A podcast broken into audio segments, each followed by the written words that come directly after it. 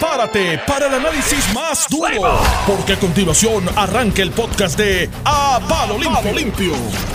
Esto es Noti 1 630. Mira, Sánchez Acosta, está José Báez aquí con nosotros en el estudio. Mira, Déjalo, déjalo a él allá. Déjalo. Cierra- ponle, a pon, seguro, pon, pon el seguro en la puerta para que no entre. Está peleando por allá. y esto es, señor- sí, hombre seguro, y esto es A paro limpio. Eso es, a huir, Y hoy es viernes y el cuerpo lo sabe. No Estás equivocada, Ileana. Estás equivocada. que no lo diga. Mire, Mira, yo sé, tú dijiste nuestros nombres porque la gente. hay sí, que yo lo presenté a los dos seguro, y ahí se estábamos aquí haciéndote señales. Lo que pasa es que tú estabas peleando allá con Ileana. Mire. Que Alex Rabio allá. Usted no dice los nombres, tiene que decir los nombres. mire, yo le pregunto. Está brillante hoy. Hoy es viernes social. Sí. No me pierdo. Estoy agitado, mano. Ileana me, me agitó ahí. Mire, pero escúcheme, escúcheme, escúcheme, mi querido amigo. Mire, hoy es viernes social.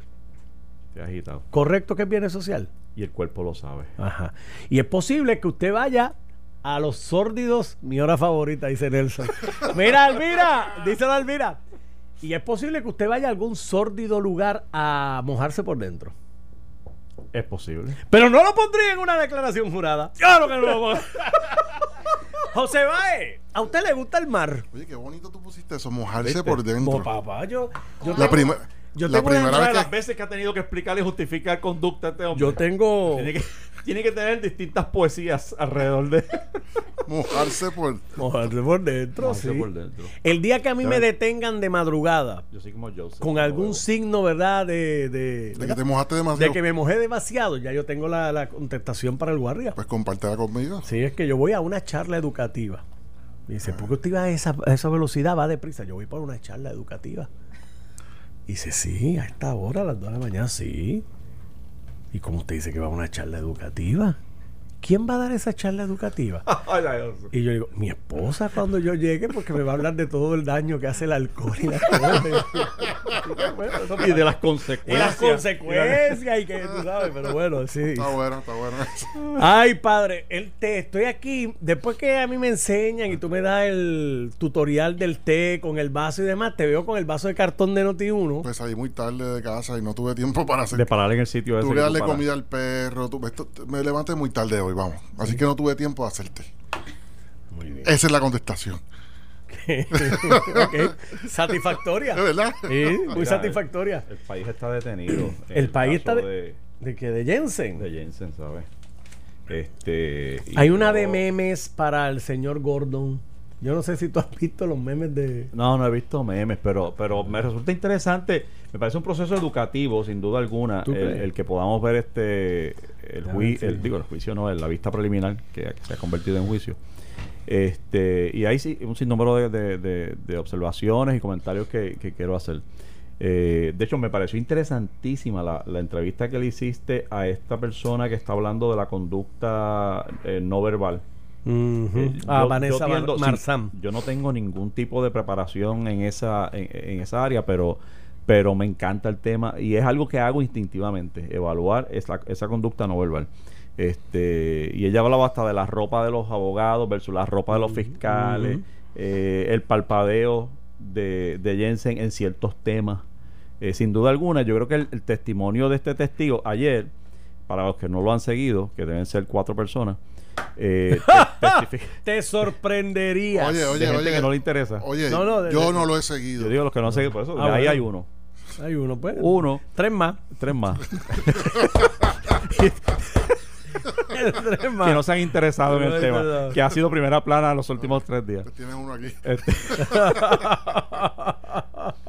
Pero este ayer estuvo testificando el novio de eh, o quien ya está- estaba saliendo, ya creo que un mes o dos Un meses mes. saliendo eh, y, y estaban en un paseo de lancha, regresaron y él, y él está testificando qué fue lo que pasó allí con su novia o compañera del momento, donde ella, donde llegan, están anclando allí y, y pasa lo del celular, que ella se encuentra el celular, llega el muchacho, él describe con lujo de detalle, yo creo que fue un, un testimonio demoledor, especialmente lo que decía Vanessa Marzán, este, el, el, el cambio de voces, de tonos, esa, esa, no sé cómo se llama eso, pero, pero eh, en un momento dado hasta gritando. Yo creo que el tipo dramatizó, de o sea, fue un testimonio dramatizado, no fue un testimonio estereotipado, no fue un testimonio monótono, no fue el testimonio desganado de como como hay Como algunos agentes como agentes que se tiran para atrás y pues yo estoy aquí, sí, no, sí, no este tipo hasta se paraba y en un momento dado yo y yo dije, "No, no, no, no, no, no, lo mató." O sea, eh, fue, fue un drama, fue un drama realmente, una pena que no hayamos visto a la persona, al testigo, que no la cámara no estaba ahí. Y según me, me estaba compartiendo Jerry, nuestro compañero reportero que, que fue allí, eh, que según lucía su metal de voz, su delivery era igualmente seguro. No era una persona que, por ejemplo, no, no, no, no recuerdo. Sí, ¿no? sí, sí. No recuerdo. Sí. Era con mucha seguridad. Yo creo que no, ante ese caso, yo creo que ahora la, la- el- el- y, y te puedo hablar más detalle de eso, pero, pero en términos generales, ¿Tú presentarías más testigos? No, si yo soy fiscal, no presento más testigo porque ese testigo logró lo necesario en una vista preliminar, que es establecer la probabilidad de que ese que está allí sentado, a quien identificó como en siete ocasiones, de distintas maneras, al extremo de decir, yo nunca me olvidaré de esa cara, yo le vi hasta el roto a la pistola. Y que tenía el... Y él tiene un triangulito en el labio bien particular. Y es cierto, cuando enfocan la cámara en el chamaco, sí, él tiene los labios bien marcados. Este, de manera que, que no hay forma de zafarse de eso. El trabajo de la fiscalía, de, de la defensa ahora, y me parece que es por donde viene el interrogatorio de- del licenciado Gordon, eh, es bajarlo de primer grado. Bajarlo de asesinato en primer grado. Y la diferencia estriba en que un asesinato en primer grado es un asesinato planificado, premeditado, donde yo deliberadamente yo salgo de mi casa o de donde yo esté porque yo quiero ir a matar a José Báez. acechándome. Y te aceché o no te aceché, pero yo salí a buscarte para que tú, para Y- matarte. Y, yo creo que eso no fue lo que pasó ahí, por lo que yo escuchaba. El asesinato, el, el homicidio, para poner los dos extremos, es, el, es el- la muerte que te causo sin querer. Negligentemente. Es porque soy negligente, porque estaba guiando borracho, o porque tenemos una discusión y te empujé y resulta que tú te diste con la pared, con un filo y te chocaste en la pared y, y- y caíste muerto, pero yo no quería matarte, yo, yo estaba defendiéndome de ti, estábamos en una pelea o lo que sea.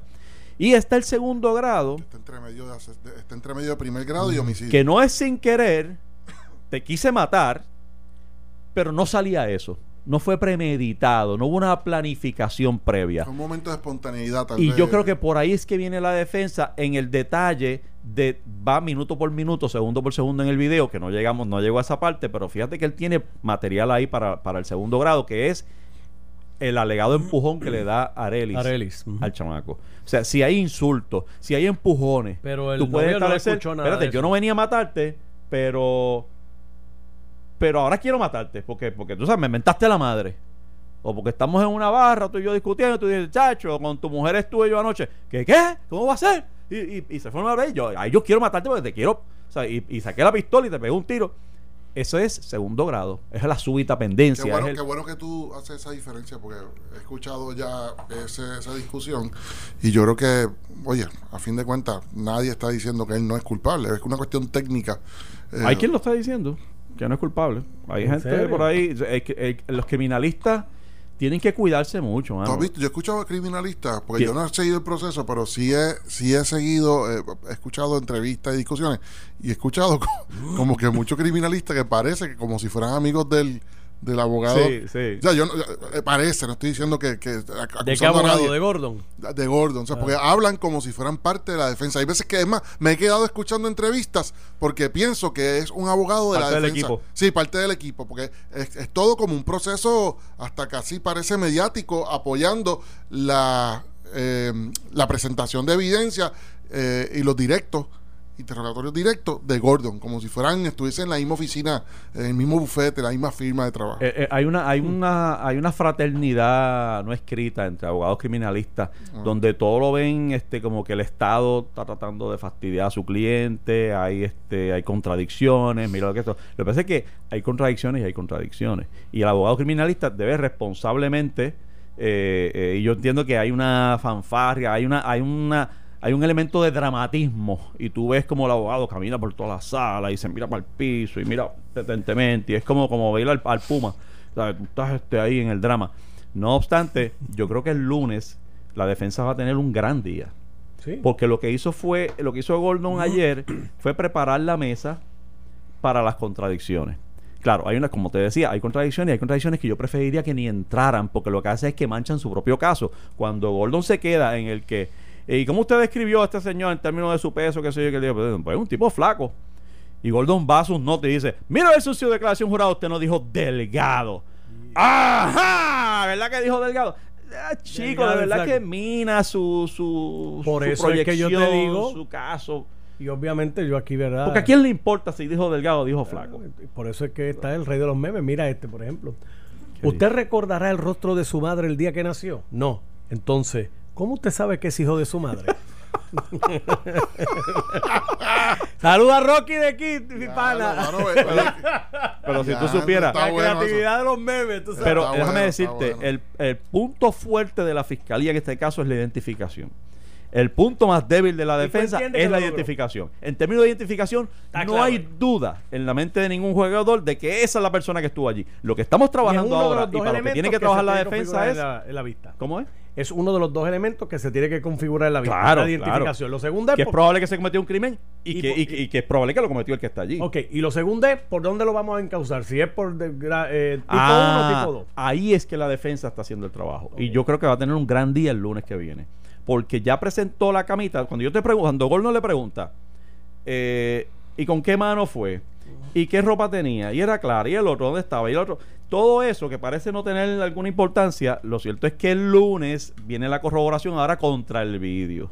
Mire, pero usted me dijo el jueves por la tarde, de hecho, a eso de las 2 y 36 de la tarde, usted dijo que el pantalón suyo era claro y que era y que, y que no era y que la camisa era oscura y que sé yo y usted hizo esto.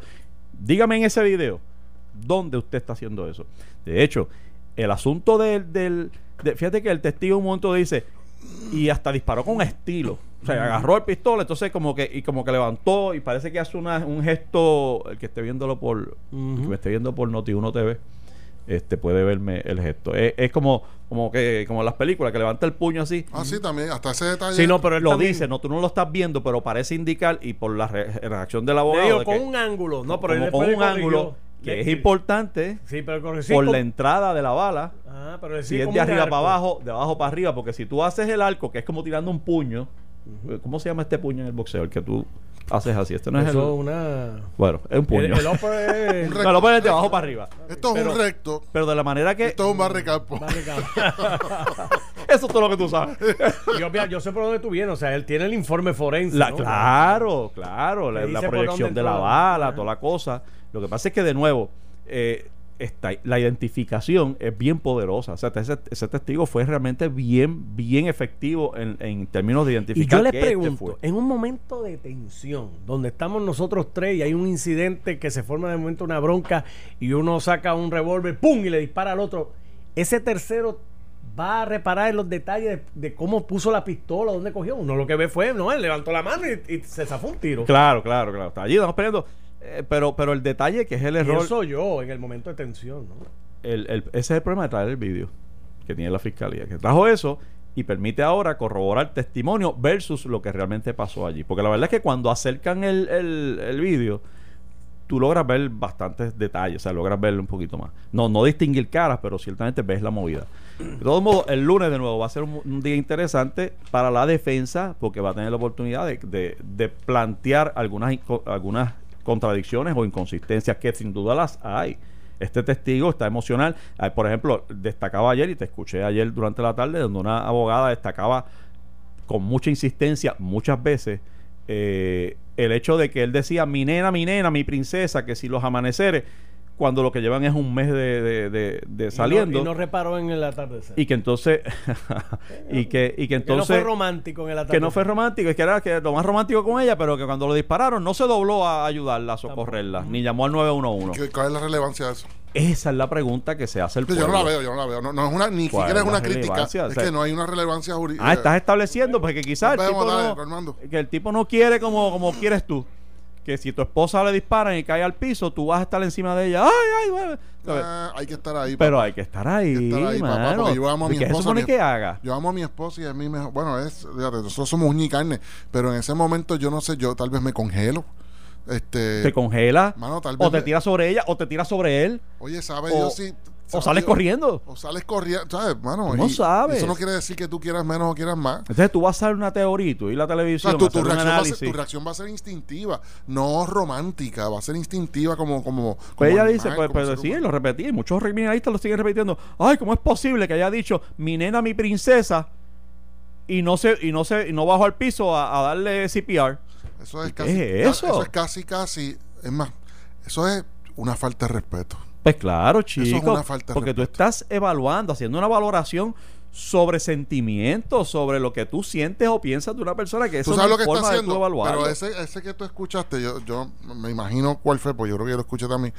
Ese que está, está de nuevo haciendo lo que te comenté ahorita, que es de las entrevistas que yo he escuchado, que es como si estuviese defendiendo, como si estuviese haciéndose parte de la defensa del acusado. ¿Por qué? ¿Por qué te digo? Porque al tú hacer esas expresiones, tú sabes lo que tú estás atacando. Tú estás atacando la credibilidad del testigo que está sentado en la silla. Claro. ¿Por qué? Porque el testigo dijo, estás tratando de contradecirlo. El testigo dijo, hizo una historia muy buena, no una historia, hizo una relación de los hechos muy buena. Y cuando digo buena es que fue clara, la gente lo entendió. No estoy diciendo que la gente se identifica, es que la contó bien. Eso es un buen testigo. Un buen testigo no es el que te hace ganar el caso, es el que cuando se siente en la silla eh, vierte para el récord los hechos adecuadamente que sean fáciles de entender para el juzgador. Y tal parece que, según tú me cuentas y según yo he leído en la prensa, porque han salido múltiples artículos de esto, el testimonio del novio de la Oxisa eh, narró bien los eventos. Contundente, contundente. Contundentemente. Pues entonces tú de momento tienes ahora en la prensa, en los medios, al día siguiente, a las 8 de la mañana, a las 8 de la mañana, abogados, que no sé qué relación tienen con el caso, se supone que ninguna, eh, cuestionando la credibilidad de ese testigo. Porque, no porque el pueblo vio algún tipo, alguna razón para no creerle, es porque están creando la duda como si estuviesen en el tribunal. Es instintivo. Es que, es que son abogados criminalistas, son abogados de defensa. O sea, y, y- y Ay, es natural porque los fiscales no están disponibles necesariamente para sentarse en un programa a hacer análisis de, de, de- Pero ¿por qué tú de- harías eso de un por caso. Está bien, José, pero, lo- pero- cuando, cuando el periodista está buscando a quién entrevistar para que le ayude a entender lo que está pasando allí, los que están disponibles son abogados de defensa. Y el abogado de defensa, de defensa instintivamente está buscando la forma de defender a ese, a ese cliente. Y lo tiene que hacer así, déjame decirte. Y pasa también en otras áreas del derecho. Por ejemplo, en el, en el campo laboral, en derecho, eh, abogado que representa empresas, a patronos, no se mete a defender este eh, eh, demandantes. Gente que va a pedir, mire que me despidieron injustamente, mire, lamentablemente tiene que buscar abogado que yo represento patronos nada más. O sea, eh, los abogados nos encajonamos en ciertas áreas del derecho y el, el abogado criminalista se mete de tal forma que después no hay caso que pueda probar la fiscalía que sea cierto o que sea y eh, está ahí yo conozco mucho y soy pana de, de muchos criminalistas bien, pero y me vacilan por eso y me dicen jamás te aprobaría jamás votaría por ti para, para que seas juez si te nombran juez algún día porque porque Pero está bien, pero tú y, yo nos, tú y yo nos conocemos, que es mi punto, que esa parte mediática es lo mismo que te está diciendo esos días. Es que todo el mundo está luchando en los medios de una forma voraz. Entonces tú tienes este abogado que no tiene nada que ver con el caso y está haciendo un caso a favor del eh, acusado, pero, pero pa- apasionadamente, no analíticamente, apasionadamente, al punto de arrojar en las redes, en los medios, vamos, eh, la radio, en las ondas radiales, cuestionar la credibilidad de ese testigo de una forma dramática o exagerada, que es cuestionando el amor o lo cuestionando las expresiones de ese muchacho cuando dijo princesa, mi princesa, porque él dijo mi princesa, pero es cuestionable porque no se tiró a, a meterse en el medio cuando la bala venía o se arrojó encima del cadáver y llama- a llamar inmediatamente al 911 en, en fracciones de segundo. O sea, a mí me parece que ese abogado no le hace un favor al debate, uno le hace un favor al debate eh, yo, yo neutral, escuché, yo escuché una abogada imparcial. Yo no. una abogada que decía, no sé, a mí me parece que está mintiendo, no es creíble porque eh, uno no le dice mi nena, mi nena a una eh, novia de un mes. Hay gente que sí. Pues, adiós, Hay, cara, hay pero- gente que tiene esa persona. Oye, oye, oye, oye, oye, no es por defender al tipo ni nada. Hay gente que son bien melosos, bien, bien exagerados. Sí, sí. Eso no es mi personalidad, pero hay gente que, el, el- o sea, que están, que es más, sin no ser sabes. novia, le dicen mi nena a, a- a las amiguitas y, Y a tú no sabes ese mes lo que ha pasado, las experiencias que han vivido esas dos personas. ¿sabes? Yo tengo problemas con meternos a hacer juicios valorativos de sentimientos, mano. De verdad que yo, no es que no hay forma de que yo pueda meterme en eso. Pero, este, sin duda alguna, tiene un trabajo que hacer la fiscalía. La- me parece que, que, que vienen momentos buenos para la defensa. No tengo problema en decirlo también porque me gusta hacer las cosas justas y objetivas. Pero este asunto de que, de que ay, dijo mi nena, eso es un embustero. Porque lo que llevas un mes con ella, caramba, tú sabes.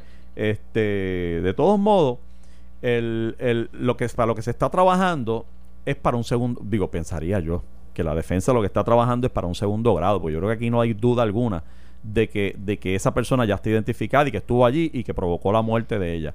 Ahora, me parece que sería más inteligente de la defensa el tú establecer eh, suficientes elementos para brincar de un para que no ocurra uh, una convicción por asesinato en primer grado y que sea por segundo grado. ¿Y qué tiene a la mano el- la defensa?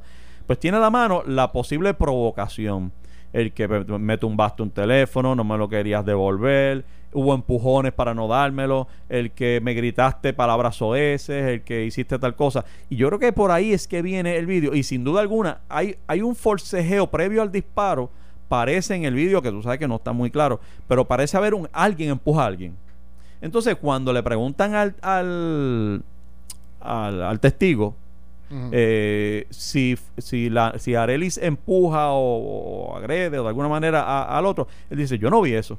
Yo no vi eso. Entonces, de ahí, obviamente, y eso sí es un buen punto para uno agarrarse como, como abogado de defensa. Dice, ah, ¿cómo que no viste? Y ahora lo van a llevar al vídeo exactamente al punto y al segundo donde aparece alguien empujando a alguien. Dígame a ver si eso no empujó. Y él va a decir, bueno, sí, eso sale ahí, pero yo no la vi a ella, o sea, yo no estaba mirando ahí, o no sé, o no recuerdo esa parte, lo que sea.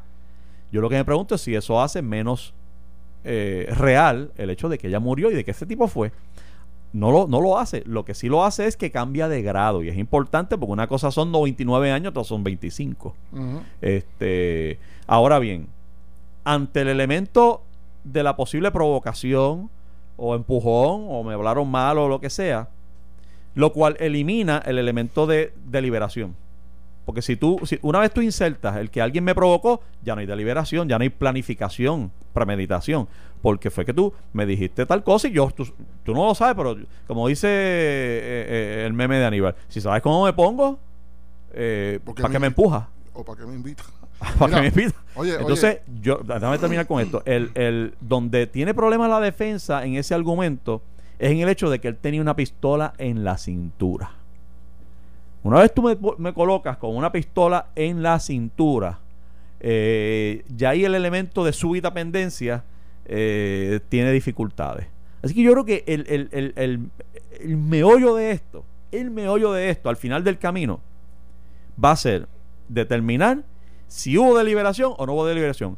Y, la- y el elemento que va a impulsar para un lado o para otro de la balanza va a ser el, el hecho, primero, el empujón o las palabras que le hayan dicho versus ando con una pistola en la cintura, lo cual denota que yo vengo con unas intenciones ya. Este, claro, la defensa siempre va a poder argumentar, bueno, es que lo trajo ahí, está mal, pero no lo trajo para matar, lo trajo para intimidar, para que le devolvieran el teléfono. Ah, Puedes elaborar unas teorías ahí y yo creo que ahí va a estar el meollo y hacia ahí es que yo invito a que presten la atención haciendo el disclaimer como siempre de que no soy criminalista, soy un observador de los procesos. Estás escuchando el podcast de A Palo Limpio de Noti1630. Regresamos amigos a Palo Limpio Noti 1630. Hoy es viernes y el cuerpo lo sabe. 13 de septiembre, viernes 13. Yo soy José Sánchez Acosta, estoy con José Hoy Báez. es 13, mano. Hoy es viernes 13. Hoy ¿Qué quiere es decir eso? 13, brother. Yo ni me di cuenta y me propuse hacer unas cosas Ah, mal. en las que necesito mucha suerte, mucho éxito. Yo creo que el- un O viernes sea, que 13. este es el día eh, no, el día, el no, este es el día menos, menos preciso para hacer eso. No, estoy relajando, estoy relajando. Mira, este ¿Tú te imaginas? tienes una historia de contarme después que termine el programa que no se te acabe, no se te, olvide- no se te olvide. Ah, te llamó Eh, la atención. No lo que me estabas contando la Ah, sí, sí, sí, ¿sí? sí. Este, de todos modos, estamos aquí. Oye, y te quiero dar una buena noticia. Me parece importantísimo, y no se le está dando el relieve que yo creo que debe tener. Este, pues de la misma manera que en la visita que hizo la gobernadora a Washington, eh, pues surgió la mala noticia de un recordatorio que le hizo el, el secretario del Tesoro eh, de Estados Unidos a la gobernadora donde le requirió hacer un plan o sugirió y recomendó hacer un plan donde vayan trabajando una transición para la eliminación del arbitrio, del, del, Crédito. del subsidio, realmente el crédito Del crédito que se le que da le da a el la- gobierno norteamericano a las empresas foráneas que se benefician de la ley 154, es decir, del- de una tasa contributiva de un 4%. Mm. Este, Y la pueden deducir allá en Estados Unidos. Así que a fin de cuentas, cuando. sobre las ventas, debo decir, sobre las ventas que hacen entre compañías y subsidiar y toda la cosa.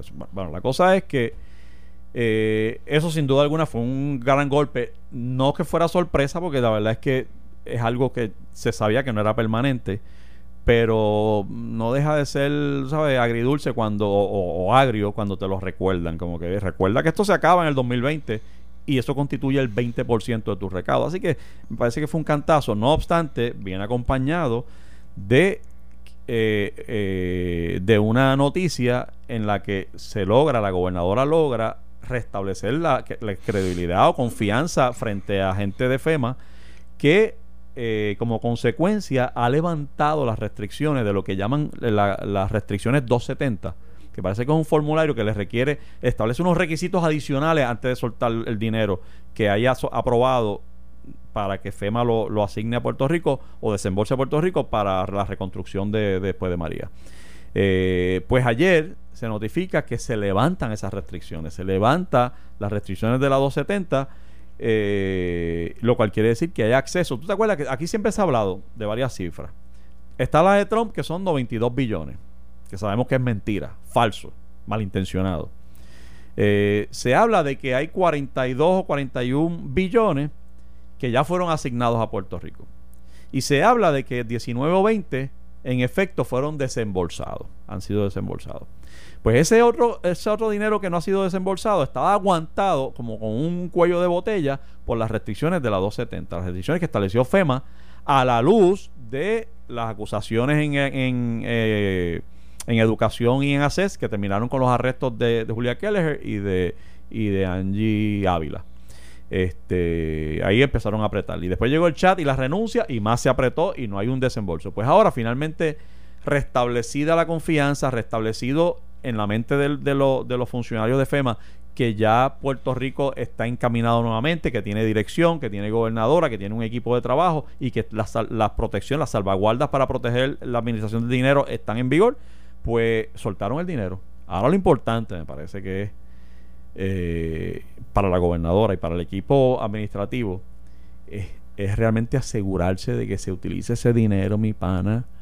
Pero mira, este eh, ah, con los dedos amarrados, el más, no es que no lo suelten, hay que soltar el dinero y hay que desembolsarlo y hay que usarlo, pero hay que tener en vigor medidas que de verdad corroboren para qué se está usando cada centavo de esos billones de dólares. Están los municipios, entonces aprovecharon el asunto y creo que están, ahora se discute la, aprobación del, del código de municipal, donde incluso, no, no estaba chequeando la noticia porque no, pero alguien me escribió que una de las propuestas de los alcaldes es Que se, que se consoliden los municipios. no, O sea, los alcaldes son tan de- tienen tanta no buena fe hacia el pueblo que dicen, vamos, te- tú no tengo duermes, una tú no propuesta. duermes pensando en eso. tengo una propuesta. Vamos a consolidar. No, te va a gustar más la propuesta de los alcaldes. Es. Ahora mismo hay un requisito de celebración de tres subastas o de tres Ah, cotizaciones Tres cotizaciones, en- sí, tres cotizaciones. por, por subasta, ¿no? un mínimo Entonces, de, un mínimo de tres.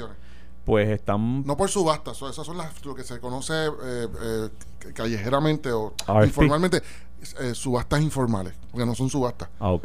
Es que presenta, es y por Pero tienes que tener tres cotizaciones. Tres o sea, le requiere al alcalde, si vas a contratar A uno, por lo menos, tienen que haber tres. X proyecto para tapar los hoyos no sé dónde o lo que es, tiene que haber por lo menos tres. Claro, de, de- de proyectos que sean hasta cierto, hasta una cantidad. De una cantidad eh, en adelante, pues sí son subastas forma- formales. Ah, ok, bueno, pues, lo- Ok, pues se requiere tres cotizaciones, por lo menos. Ok. Y entonces lo que están pidiendo alega- a- alegadamente Mm. es que, que se elimine ese requisito.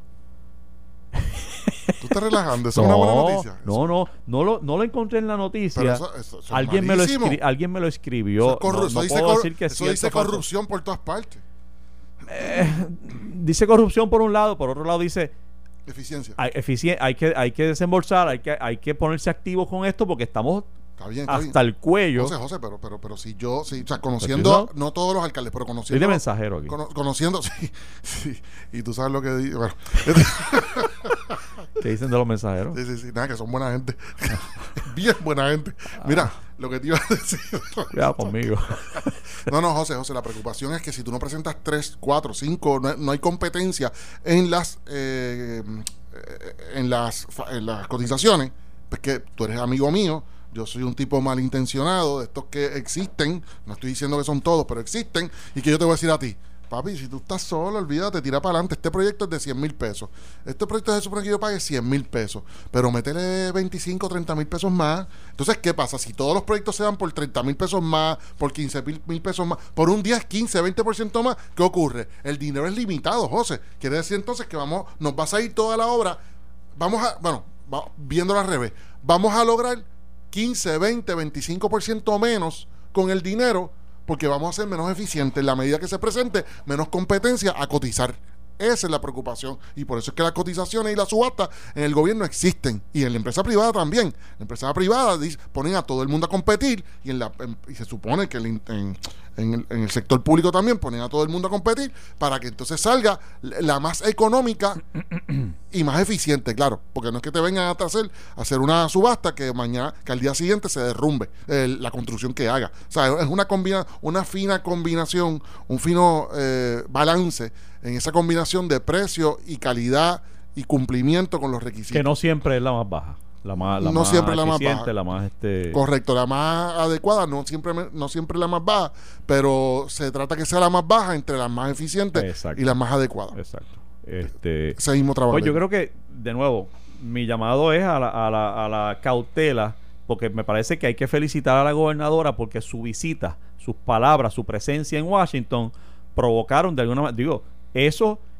y, y el hecho de que ahora FEMA no puede, digo, no, no sé si esto fue un factor, pero FEMA realmente perdió un poco la carta de la, de la pulcritud y de la y de y, y ¿cómo es que dice cómo es que dice el refrancito este no Eh, predicando la moral en calzoncillo Sí. Eh, cuando le arrestaron a, a dos funcionarias relacionadas a lo de Cobra ¿te acuerdas que esta Sí, semana sí.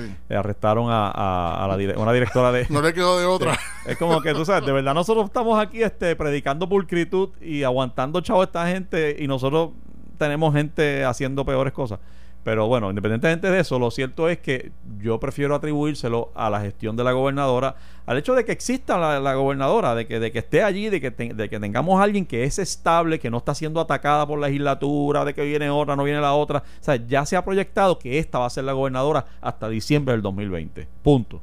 Y, y eso en sí solo, más lo que ella pueda aportar con su proyección, le ha valido la confianza, por lo menos desde FEMA, para desembolsar un dinero que lleva aguantado ahí unos meses y que, y que nadie sabe que por qué están aguantados. Eh, Digo, sabemos por qué, pero, pero pues, están aguantados.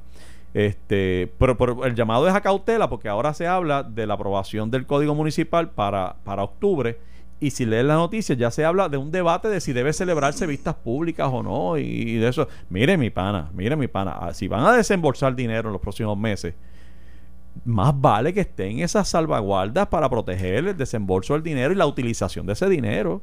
Y yo no estoy seguro, digo, yo estoy seguro que eliminar requisitos de, de, de cotizaciones y de que hayan tres o sean cuatro o sea una, eh, no ayuda. No. No ayuda. Ayuda, ayuda a desembolsar el dinero más rápido, pero no ayuda a que se desembolse eficientemente. Entonces, ¿de qué sirve eh, desembolsarlo rápido cuando vas a perder un 15, 20, 30, 40% de estos fondos? Porque, de nuevo, los fondos no son este, ilimitados. Hay que aprovecharlos y, y ser lo más eficiente posible en el uso de los mismos.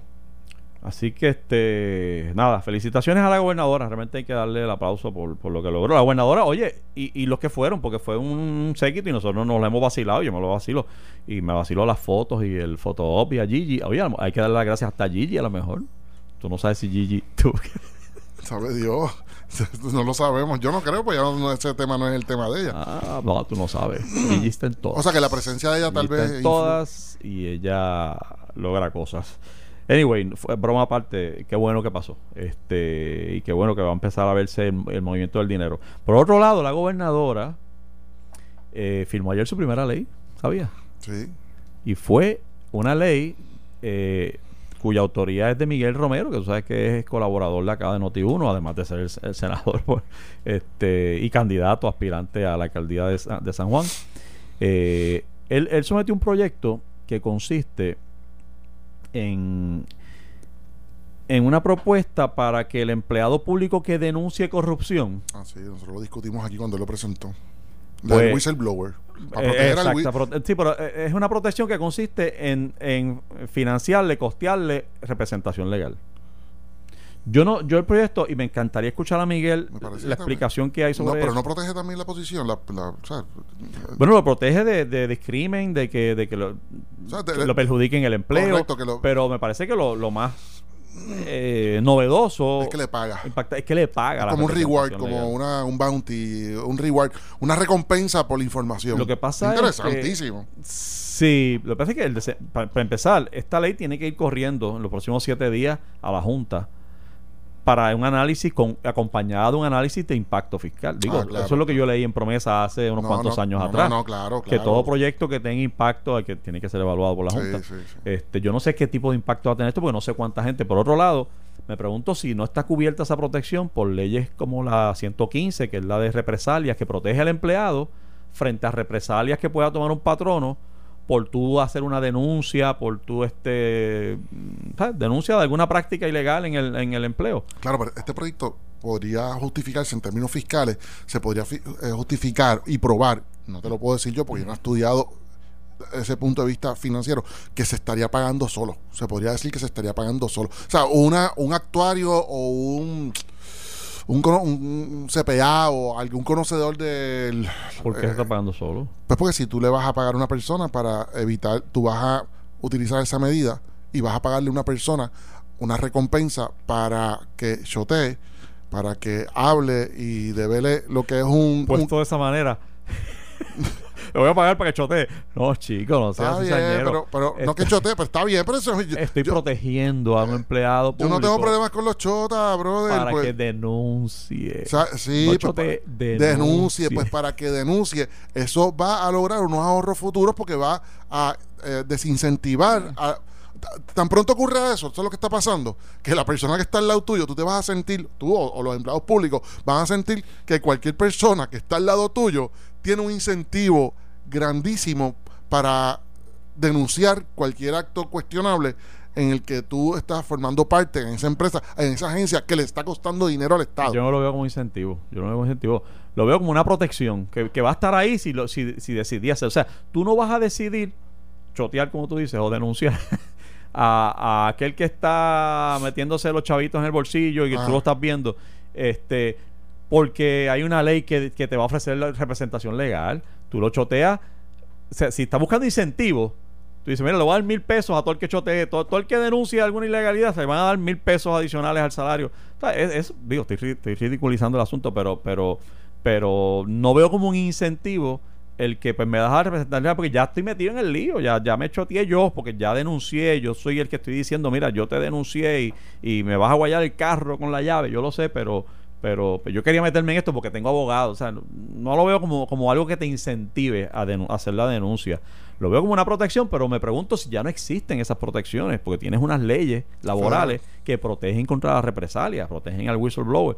Este, el elemento nuevo que puedo encontrar es el pagarte la representación, pero se supone que tú no la necesites.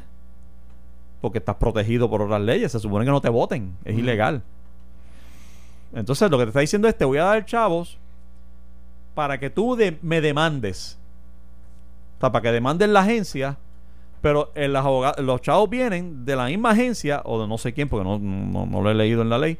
qui- que- o sea, ¿de dónde sale el dinero? ¿O quién aprueba el dinero para ese empleado?